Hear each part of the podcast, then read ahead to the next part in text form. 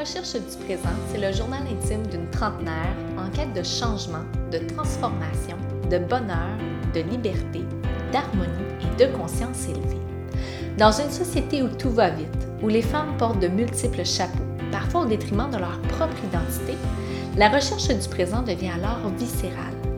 Par le partage de prise de conscience et de connaissances psychologiques, tout en préservant le filtre de mes émotions et de mes couleurs, ce podcast apportera douceur, réconfort et lumière, ici et maintenant. Je suis Émilie Béliveau, coach en pleine conscience et en intelligence émotionnelle. Ayant plus de 15 ans de pratique en gestion des ressources humaines et développement du leadership, je suis une passionnée de la conscience élevée, tant chez les individus que dans les entreprises. Ma mission de vie est d'améliorer le quotidien du plus grand nombre, un humain à la fois. J'ai le bonheur de vous partager le fruit de mes observations, de sorte à contribuer et vous permettre de vous propulser davantage vers le présent, la vie que vous souhaitez vraiment. Bienvenue sur mon podcast. Bonjour, bienvenue sur ce nouvel épisode de mon podcast que j'avais envie d'attribuer, oui, au sujet des quêtes d'amour. C'est tellement fou à quel point on a ce besoin conscient ou inconscient d'être aimé des autres. C'est évidemment vrai dans nos relations amoureuses, mais aussi en amitié, avec notre famille élargie, en business, au travail. Et je réalise que au travail, entre autres, dans ce contexte-là, ça passe beaucoup par les exigences, les standards et la performance. Comme si ces trois éléments-là étaient attribuables à l'amour qu'on pouvait recevoir au travail. Je vais assurément faire un, épisode de podcast dans les prochaines semaines sur ce contexte-là particulier, celui de la recherche d'amour, euh, mais surtout de l'amour de soi dans notre posture euh, de leader, d'entrepreneur. Entre-temps, évidemment, tu, tu peux euh, faire le test gratuit pour découvrir ton style de leadership prédominant ou visionner mon atelier gratuit aussi sur le leadership conscient, qui est déjà des premières étapes pour amener plus de conscience et euh, augmenter, j'ai envie de dire ça comme ça, l'amour qu'on peut avoir envers soi-même dans notre posture de leader. Mais entre-temps, donc euh, en fait, pour, je reviens pour euh, le sujet d'aujourd'hui, les quêtes d'amour, avec cet extrait-là de mon journal intime qui date du 17 janvier 2019. Et ça va comme suit. Quelques mois depuis notre séparation, je me cherche et je sens soudainement le vide à l'intérieur de moi. Un vide encore plus grand que celui que je ressentais avant. Mais pourquoi? Les quelques semaines, les quelques mois qui ont suivi, il y a euh, un sentiment de liberté, oui, immense était présent, là, à l'intérieur de moi. Je respirais enfin. Je me permettais d'être qui je souhaitais être, dans ma spontanéité, mon épicurisme, ma joie de vivre. Je possédais cette énergie prête à soulever des montagnes et conquérir le monde. J'étais nourrie et entourée de personnes qui vibrent à la même fréquence que moi et qui partagent les mêmes valeurs que moi. Je me suis fait des nouveaux amis au travail avec qui je peux être pleinement moi-même, même dans un rôle de directrice ressources humaines. Qui aurait cru? Puis, cet espace a pris du terrain. Comme toute est énergie, l'absence d'une personne près de moi dans mon quotidien a créé un vide énergétique. J'ai envie de connecter avec une personne qui partage cette vision de la vie, cette philosophie que j'ai. Je suis certaine que mon partner in crime existe là près de moi. Quelle énergie dois-je être pour l'attirer à moi? Avec mon, mon regard d'aujourd'hui, cinq ans plus tard, presque cinq ans plus tard, je réalise que ben, je croyais avoir tout compris à cette époque-là, mais je réalise que j'avais rien compris du tout. Finalement, ben, je tentais à nouveau de combler le vide par, ce que je pouvais finalement trouver à l'extérieur de moi. Comme si pour me sentir complète, me sentir pleinement vivante, je devais absolument être avec quelqu'un d'autre, comme si ça passait par son regard, comme si je, je m'aimais finalement en la présence de quelqu'un. Évidemment, comme je l'ai dit en introduction, ici, je parle de, relations amoureuses, mais entendons-nous, c'est présent partout, ces cas d'amour, même en business. On veut tellement être aimé, on veut tellement être choisi, on veut tellement être inclus dans un groupe. À cette époque-là, la, la beauté, je vais le dire comme ça, que je commençais à peine à voir à l'intérieur de moi, mais ben, ça passait par le regard de l'autre finalement. Comme si j'avais besoin de valider cette vision-là que j'avais, le, sens que je pouvais donner à ma vie en trouvant une personne qui partageait exactement cette vision-là que j'avais. Et ce que mon passage de, de journal intime ne dit pas, c'est que j'étais convaincue à l'époque d'avoir trouvé cette personne-là. Et je me suis convaincue que rien n'était possible si je n'étais pas avec cette personne-là. Qu'aucun de mes rêves, aucun de mes projets ne se réaliserait si nos énergies, de part et d'autre, n'étaient pas combinées. Et avec mon regard d'aujourd'hui, je réalise à quel point c'est ça. J'avais vraiment rien compris. Et la relation, malheureusement, n'a pas été possible pour, pour toutes sortes de bonnes et de moins bonnes raisons. Mais à ce moment-là, je refusais de le croire et je m'entêtais jour après jour vraiment à, espérer finalement qu'un miracle se produise. Et, psychologiquement parlant, l'être humain est un être social. Hein? Je, je m'amuse souvent à dire, on est des animaux, on est partie intégrante de la nature. Donc, on a ce besoin inné d'être entouré, d'être aimé. Si vous avez suivi des cours de psycho, dans, votre parcours académique, que ce soit au cégep ou à l'université, peu importe, vous avez sans doute exploré ou entendu parler de la populaire pyramide de Maslow. Donc, les besoins d'appartenance sont importants, tout juste après les besoins physiologiques, les besoins de sécurité. Et donc, on a ce besoin en tant qu'être humain d'être reconnu, de plaire, d'être d'être aimé, d'être accueilli au sein d'un groupe. Et derrière ce besoin-là, ben, il y a assurément des peurs qui peuvent se cacher. La peur du jugement, la peur de, perdre l'amour, euh, la peur d'être exclu, la peur de ne pas être choisi. Et ça, ces peurs-là modifient nos comportements. Je vous partage une, expérience scientifique qui m'a vraiment beaucoup euh, parlé euh, par rapport justement à, en fait, au fait qu'on adopte on adapte pardon, nos comportements pour être inclus dans un groupe. Donc, c'est une expérience qui a lieu dans une clinique médicale avec une caméra, ben, plusieurs caméras cachées. La salle d'attente est quand même remplie euh, et, elle est remplie d'acteurs, sauf pour une seule personne. Donc, une seule personne qui, qui ne sait pas finalement qu'elle va vivre une expérience scientifique. Et donc, elle arrive, elle s'assoit parmi les acteurs et, à une certaine fréquence, il y a une toute petite cloche qui se fait entendre dans les haut-parleurs de la clinique. Et à chaque fois que cette cloche-là sonne, les acteurs se lèvent de leur chaise et se rassoient, sans rien dire. Donc, au premier son de cloche, la nouvelle personne, ben, elle observe, elle comprend évidemment pas trop ce qui se passe, puis qu'est-ce que les gens font, puis c'est quoi ce comportement-là. Donc, elle reste assise.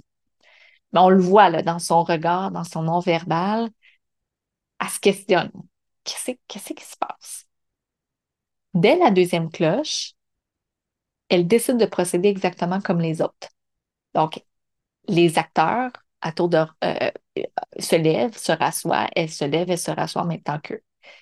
Et à tour de rôle, les acteurs sont appelés dans le bureau des différents médecins.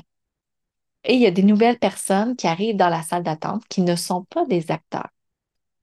Et à chaque son de cloche, la, femme, la première, continue à se lever et à chaque fois, elle se, elle se rassoit.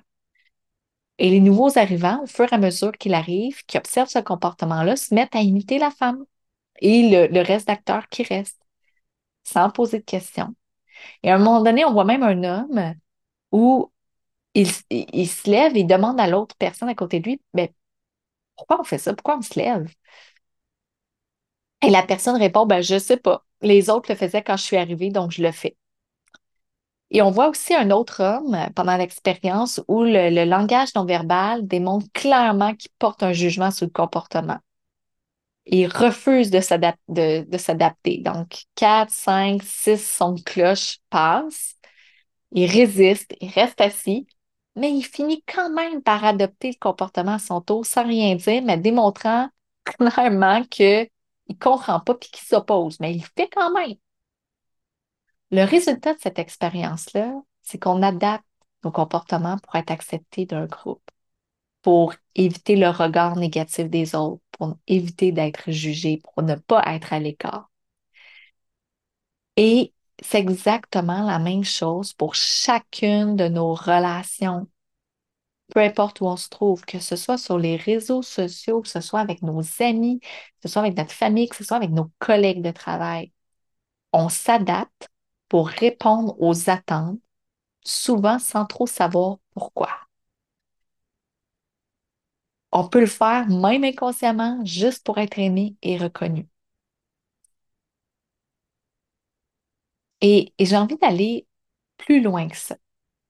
J'aime beaucoup parler, même si c'est un irritant pour moi, j'aime beaucoup parler des standards de la société. Je me pose souvent des questions, mais qui a décidé?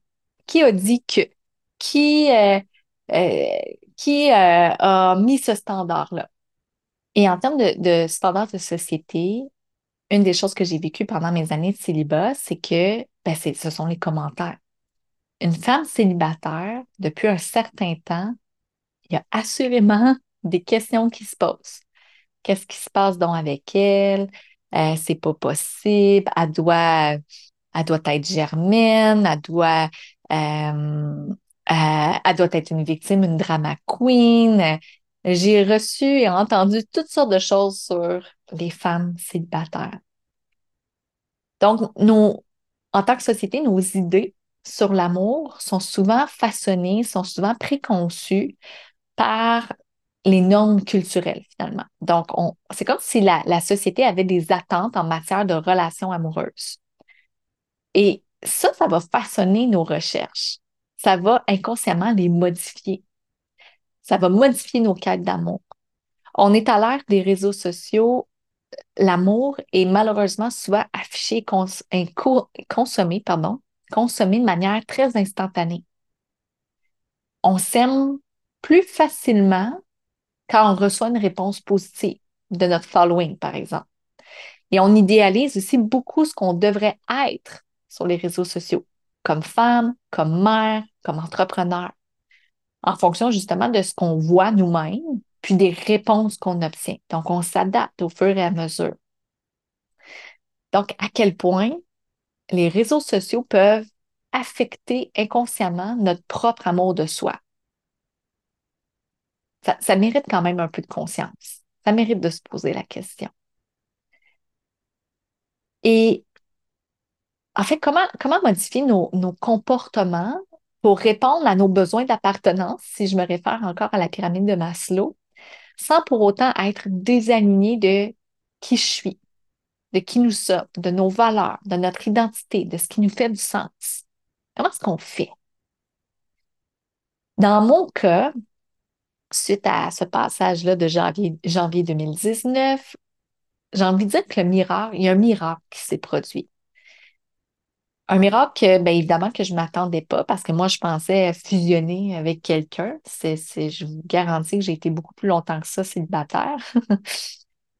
Le miracle que j'ai, que j'ai reçu, en fait, ça a été celui de comprendre que je devais, je devais d'abord m'aimer moi-même. Comme si c'est arrivé comme un déclic dans ma tête, comme une illumination, un éveil, appelez ça comme vous voulez. Et au-delà du déclic, je pense que la vie, c'est aussi bien, c'est organisé pour bien me le faire comprendre. J'habitais à 350 km de ma famille, de mes amis. Comme j'étais à Québec pour le travail, oui, l'intention était de revenir dans la région de Montréal, mais ça, ça a mis du temps. Hein. Ça a le marché de, immobilier de l'époque était lent.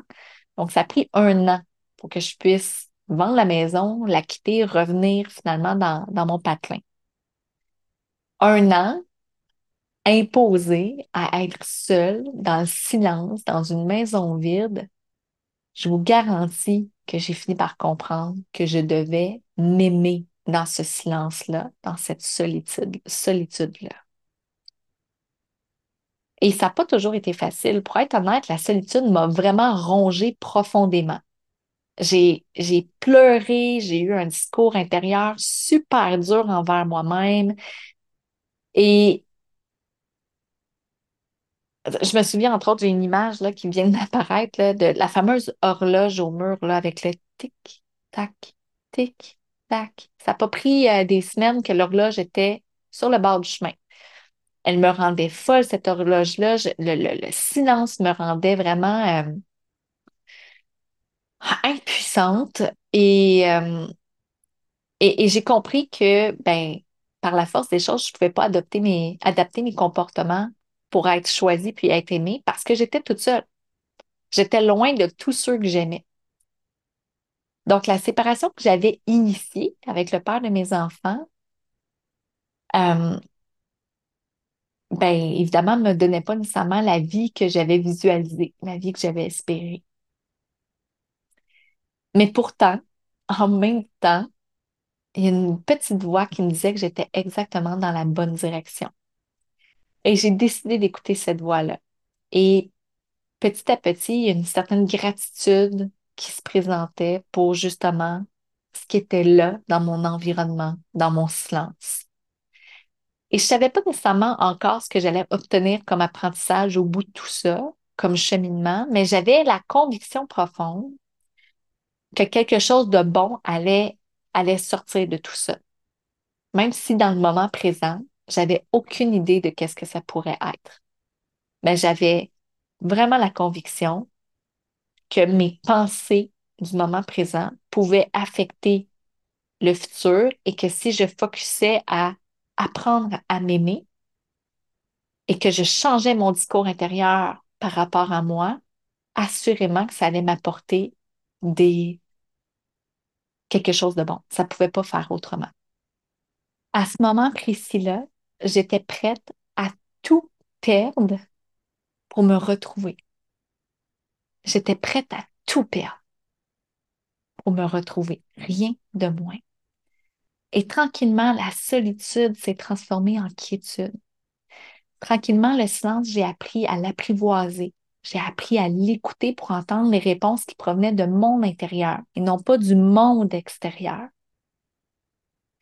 Ce silence-là m'a permis aussi d'écouter ma petite voix, mon savoir avec mon grand S, avec un grand S, que je n'entendais pas nécessairement dans ma vie d'avant, parce que tout allait vite, il y avait le brouhaha.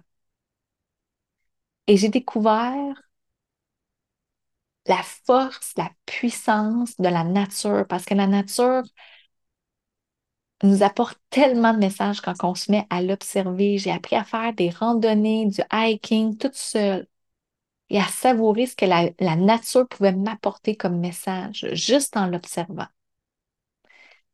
J'ai appris à capter aussi avec mes cinq sens ce que j'avais aussi la capacité de capter en écoutant, en observant, en ressentant le mouvement du vent dans les feuilles. Il n'y a aucune résistance dans la nature, aucune. La nature accepte ce qui est là. Et j'ai compris que c'est ce que je devais faire. Et j'ai compris aussi que j'étais partie intégrante de cette nature-là. L'être humain, c'est comme un arbre, c'est comme l'arbre qui est bien enraciné avec ses ressources internes, ses forces, ses qualités. Et pour autant, on s'entête et on s'acharne à résister. L'arbre, il ne résiste pas, lui, au vent. Il ne résiste pas au changement de saison.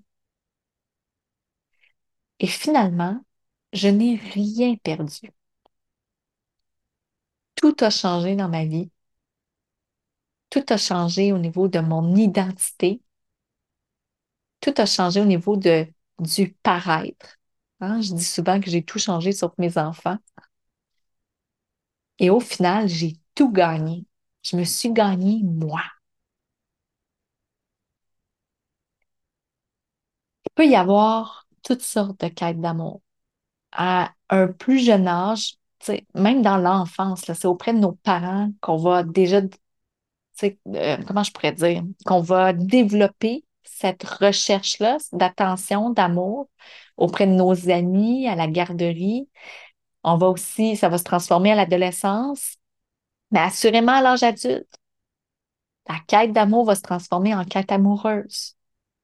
On rêve tous de cette relation-là saine, évolutive dans le temps, de rester avec la même personne toute notre vie, d'avoir une belle histoire d'amour à, la Walt Disney. mais rarement on entend parler dès notre, plus petite enfance de la quête de l'amour de soi, de la quête de l'amour à l'intérieur de nous. Ça manque tellement dans l'éducation des enfants. On sait, bon, j'ai un certain, euh, un certain âge, c'est-à-dire que j'ai eu des cours euh, de, de religion quand j'étais petite. On se faisait dire aime-toi d'abord et les autres t'aimeront. Je pense que c'est probablement, ça provient probablement de la religion. Ça doit être là que je l'ai entendu dire, mais concrètement, ça veut dire quoi, ça? Aime-toi d'abord et les autres t'aimeront. On ne nous apprend pas le comment faire ça. Aujourd'hui, avec mon cheminement, je crois que l'amour de, de soi, la base de ça, c'est l'estime, c'est l'estime de soi là, vous allez me dire, ben, qu'est-ce que c'est l'estime? Ben, psychologiquement, l'estime de soi, c'est l'écart entre la perception qu'on a de soi et ce qu'on souhaiterait être, le soi idéal finalement. Et plus l'écart est grand entre les deux, plus l'estime va être petite. Et plus l'écart est petit, plus on est plus près de notre soi idéal, de ce qu'on voudrait être, mais évidemment, plus notre estime est grande. Dans un jargon plus, euh, plus populaire, on pourrait dire que l'estime, c'est la valeur qu'on s'accorde. Pas dans le regard des autres, dans notre propre regard. Et cette base-là, l'estime, en la faisant grandir, en faisant grandir la valeur qu'on qu'on supporte à l'intérieur de nous, qu'on parvient à réellement s'aimer. Une des approches que j'ai que j'ai essayé pour, euh, dans le cadre de mon cheminement personnel, c'est l'hypnose. J'ai visité plusieurs parties à l'intérieur de moi, mais il y a une partie, un endroit, comme un espace sage, qui m'appartient. Personne n'a pu visiter cet, espace-là. C'est juste moi qui l'ai visité, c'est juste moi qui connais l'existence de cet espace-là. Et c'est à cet endroit-là que j'ai découvert mes plus belles ressources c'est à cet endroit-là que quand je ferme les yeux, en une fraction de seconde, je suis capable de m'y retrouver. Et soudainement, tout change. L'énergie change, je deviens apaisée, grounded, et je sais que ça, ça m'appartient. Ça appartient à personne d'autre. Et on a tous cet endroit-là à l'intérieur de nous. Il suffit de l'amener à la conscience, ce qui se cache finalement dans notre inconscient. on, porte tous des blessures. C'est inévitable. Même ceux qui proviennent des meilleures familles ont des blessures. On a des croyances, on a des peurs qui se sont créées à partir de ce qu'on a entendu, vécu, vu, perçu. Et la perception qu'on qu'on a avec nos yeux d'enfant laisse des traces dans notre dans notre système nerveux, dans nos cellules, ça laisse des traces. Et c'est ce qui fait qu'on est conditionné après ça à répéter, reproduire les mêmes schémas encore et encore dans notre vie. Et ces traces-là, ben, parfois sont magnifiques et parfois sont un peu plus lourdes. Il n'y a pas de jugement, il n'y a pas de comparaison à faire ici. Toutes les blessures, les émotions, les besoins sont légitimes. Car c'est mis à la lumière, c'est porteur. Comment est-ce qu'on met ça à la lumière? Est-ce que c'est possible enfin de s'accorder du temps, de faire des pauses dans notre journée pour ramener ce qui est dans nos angles morts devant nous, ramener plus de conscience? Dans mon processus de reconnaissance de ma valeur, de ma propre estime, Évidemment que je partais pas de zéro. Je vous l'ai déjà dit, plus jeune, j'avais fait de la, thérapie en relation d'aide pour, entre autres, soigner une blessure de rejet que je portais d'un trouble d'attachement avec ma mère. Mais malgré ce cheminement-là, je percevais qu'il restait quand même des choses dans mon inconscient que j'arrivais pas nécessairement à identifier. Et que ça, ça teintait cette quête d'amour-là. Et quand je parle que ça nous, ça nous suit, c'est ancré, ça part souvent de notre enfance, je vais vous raconter une petite histoire. À un moment donné, dans une séance de coaching, il y a un souvenir bien enfoui dans mon inconscient qui est remonté à la surface. Et j'ai fait le lien avec des comportements que j'avais dans mon quotidien, dans ma quête amoureuse, justement, en 2019. Et du moment que j'ai fait le lien, ça a tout changé parce que le cerveau humain a besoin de comprendre des fois d'où ça vient. Pas besoin de gratter, pas besoin que ça soit douloureux, juste comprendre, faire le lien, le pont avec d'où ça part. Donc, ce souvenir-là, en fait, très jeune, ma mère me menaçait régulièrement d'appeler la police si je me conduisais pas correctement. Et j'ai envie de dire, entre guillemets, voir parfaitement. Elle avait avec mon regard d'enfant, on s'entend, hein, c'est ma perception d'enfant, j'avais l'impression qu'il n'y avait pas beaucoup de marge de manœuvre. J'avais pas beaucoup d'espace pour la limite ou la, la, tolérance était faible de la part de ma mère. Du moment où j'avais un écart de conduite, il y avait cette, euh, cette peur-là cette pression-là de ben, si je ne me comporte pas correctement, ma mère va appeler la police. Et je devais, j'étais enfant unique, donc je devais, je passais beaucoup, beaucoup de temps dans ma chambre seule. Ma mère écoutait souvent la, télévision, les, les, euh, les soaps américains, et je ne pouvais pas la déranger. Donc, au-delà de ces menaces-là, il n'y avait jamais nécessairement d'aboutissement, sauf une fois. Une fois plus particulièrement, ma mère a réellement appelé les policiers en leur disant qu'elle ne savait pas comment me gérer. Et je me souviens de cet appel-là. Le premier réflexe, c'était que j'étais figée. Je me questionnais à savoir, c'est-tu vraiment vrai? Ma mère parle-tu réellement aux policiers? Et quand le déclic dans mon cerveau s'est fait que oui, euh, il y a vraiment une conversation avec les policiers, je me suis mis à littéralement paniquer. Tellement peur de perdre ma mère. Je, me suis précipitée à ses genoux, à ses pieds en fait, et j'étais à genoux moi au sol et je la suppliais de ne pas m'abandonner. Et je me souviens de lui avoir fait la promesse que j'allais être parfaite. À l'intérieur de moi, je voulais m'assurer d'être parfaite, pas être abandonnée pour être sûre qu'elle m'aime. Quand j'ai fait cette prise de conscience-là, quand j'ai fait ce lien-là en coaching pendant mes années de célibat, de célibat, ça l'a été complètement fini.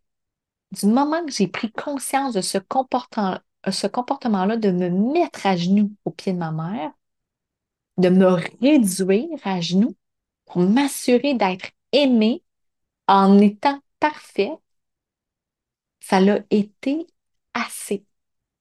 C'était fini je me suis juré, j'ai fait de l'engagement envers moi-même que plus jamais je me mettrais à genoux à supplier d'être choisie et d'être aimée. Et ça l'a tout changé dans mes relations. Dans mes relations que j'avais à ce moment-là, mais dans, mes, dans ma quête amoureuse aussi. C'était fini d'être celle qui voulait être parfaite, être aimée pour sa perfection, d'avoir à convaincre l'autre convaincre l'autre, oui, de, que j'étais la bonne fille. Tu comprends? La bonne fille. Épouvantable. Épouvantable quand je pense. Mais en même temps, c'était tellement un beau cadeau, tellement une belle prise de conscience. Et l'amour qu'on obtient des autres, là, la morale que j'ai, la leçon, l'apprentissage, l'amour qu'on obtient des autres, on n'a pas à le quémander. L'amour des autres, le vrai, là, ça devrait être et ça devrait être et uniquement être pour qui on est réellement et non pas pour ce qu'on peut faire ou dans le paraître. Et c'est ce qui est tellement magique et transformationnel, d'amener à la conscience ce qu'on porte inconsciemment. C'est un peu, comme je le disais tantôt, à mettre devant nos yeux ce qui se trouve dans nos angles morts. Et quand ce souvenir-là est apparu dans ma conscience, je comprenais également, sans jugement, que ma mère faisait de son mieux en fonction de son niveau d'évolution de ce moment-là, avec les ressources qu'elle avait à ce moment-là. C'était parfait pour moi et pour elle aussi. Et j'ai envie de terminer avec ces questions-là pour toi. Est-ce que d'abord, tu reconnais cette valeur-là en toi? Cette belle âme que tu es à part entière sans dépendre du regard des autres? C'est quoi les pensées qui sont là quand tu penses à ta valeur? Qu'est-ce que tu te répètes par rapport à toi de manière continue, jour après jour? Comment cette valeur-là que tu, que tu portes à l'intérieur de toi aujourd'hui se traduit dans le regard de tes parents aujourd'hui ou même quand tu étais petite? Est-ce qu'il y a un lien? Entre cette valeur-là que tu t'accordes et ce que tu pouvais percevoir de la part de tes parents avant? C'est quoi la croyance limitante que tu as à, propos de toi, à ton égard? Et on a parlé de comportement, de s'adapter au, au, comportement des autres pour être inclus. C'est quoi aujourd'hui les comportements que tu adoptes pour t'assurer de te faire aimer? Et peut-être qu'entendre ces questions-là, tu ressens des choses à l'intérieur de toi, à l'intérieur de ton corps. Il y a peut-être des. Ça coince, ça. ça, hein, ça comment je pourrais dire? Ça bloque. Ça fait des nœuds. Il y a peut-être de la résistance, de la contraction, des brûlements, des resserrements. Des fois, c'est au niveau du ventre, des fois, c'est au niveau de la gorge. Fais juste accueillir ce qui est là comme sensation. Puis peut-être que tu n'arrives pas à comprendre maintenant, puis c'est correct. Ce qui est important, c'est comment tu vas en prendre soin aujourd'hui, dans les prochains jours.